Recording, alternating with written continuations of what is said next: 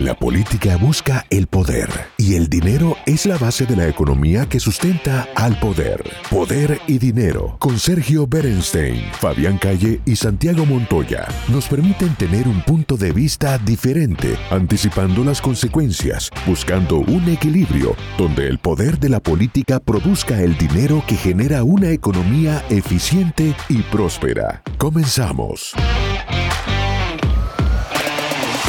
Gracias por estar allí. Esto es Poder y Dinero aquí en Americano Media. Estamos eh, analizando la coyuntura global, cómo impacta esto en los Estados Unidos. Estamos aquí con Santiago y con Fabián.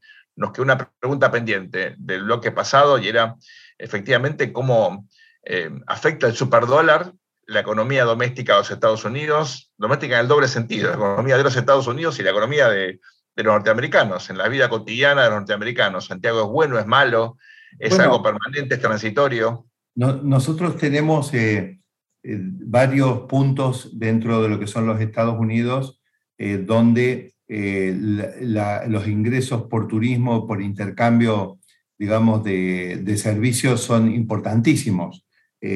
sabemos lo que significa el nodo de, de, lo que es Miami, que básicamente siempre se posicionó como la capital de las Américas.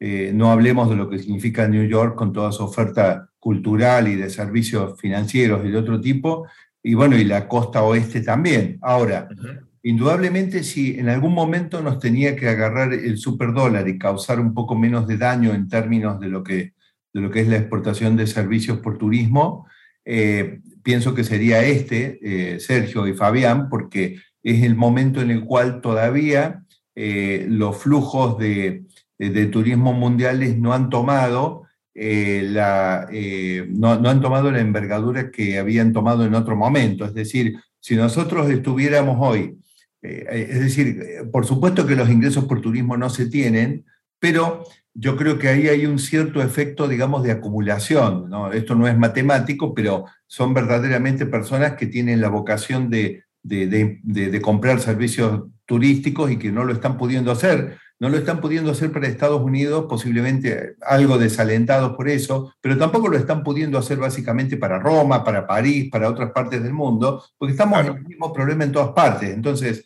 a mí me, parece que no está eh, causando tanto daño. Por otro lado, este, la situación en Europa no es precisamente una situación muy atractiva este, para, eh, digamos, para, para los turistas que logran subirse a un avión y, y afrontar los costos, los pasajes no están al mismo costo de antes y los servicios turísticos tampoco, pero Europa eh, también ha sido bastante golpeada por todo lo que significa la crisis de la energía derivado de, la invasión de, Rusia, ¿no es cierto?, para Ucrania.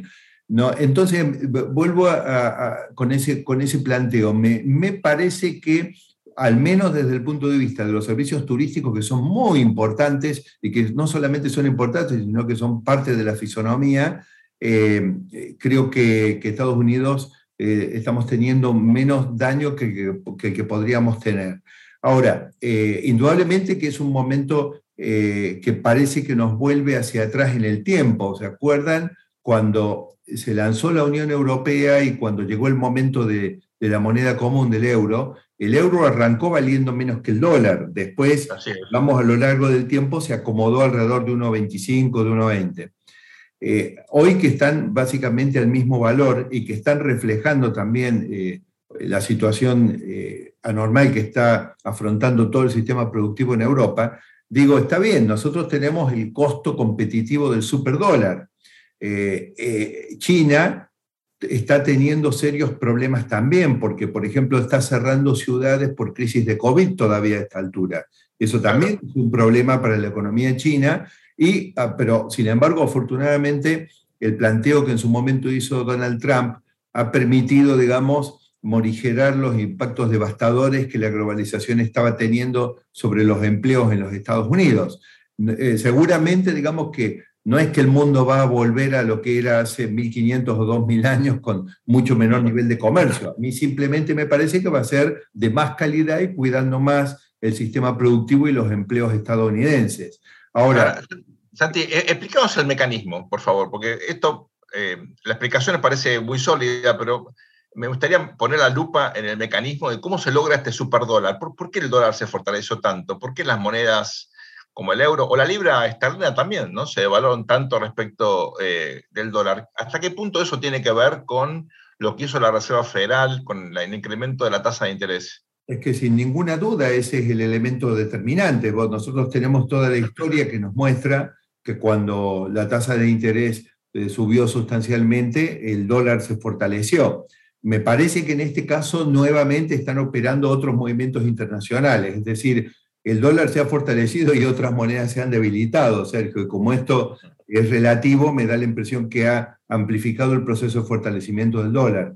Em, no, no creo que eh, en este momento ese sea eh, un problema, eh, digamos, es, es, una situación indudablemente estructural importante, pero nosotros, digamos, pensamos en la gente, nosotros nos debemos a nuestros oyentes, a los oyentes de Americano Media, y con poder y dinero les llegamos con comentarios que les sirvan.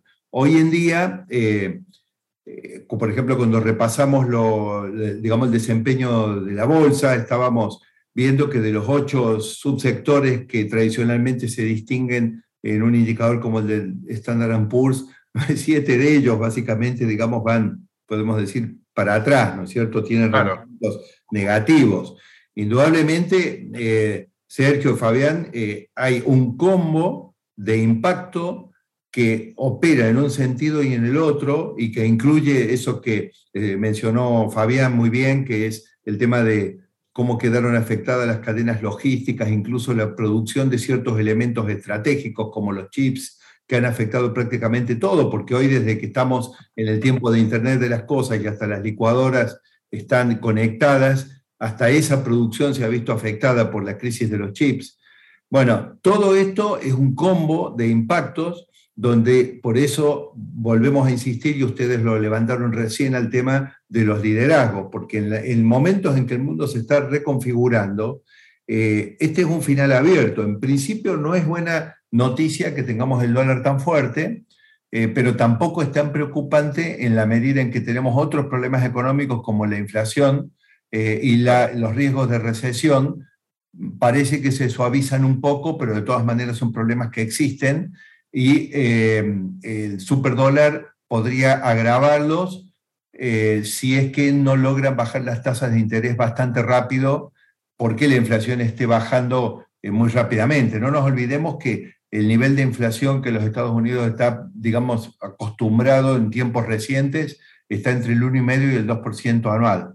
Y bajar desde los niveles que se están proyectando hoy hacia eso nos puede llevar un par de años de tasas de interés altas y por lo tanto de, estar inflando un dólar que hoy está fuerte y quizás se mantenga fuerte más tiempo del que queremos. Fabián, eh, estamos en un contexto preelectoral, ¿no? Estamos ya entrando eh, al corazón del verano, después de agosto este país va a estar casi solamente hablando de las elecciones. Por supuesto, uno mira los sondeos y hay que tomarlos con cautela, porque a esta altura está recién la gente eh, informándose y seguramente eh, vamos a tener las convenciones en, agosto y luego me parece que el ritmo de discusión política se va a poner más fuerte. ¿no? Pero uno mira los sondeos ahora y lo ve al presidente Biden con un nivel de aprobación bajísimo, el más bajo que se recuerde para un presidente a esta altura, 39%, 40%, depende del sondeo que uno mire. ¿no? Eh, es cierto, eh, uno ve las, encuestas y, bueno, favorecería en principio, eh, y lo digo con mucha cautela, en, la, Casa de Representantes, en el House, los, republicanos tendrían una ventaja para recuperar el control. En el Senado está bastante complejo el análisis porque los candidatos demócratas tienen mejores cifras que el presidente Biden.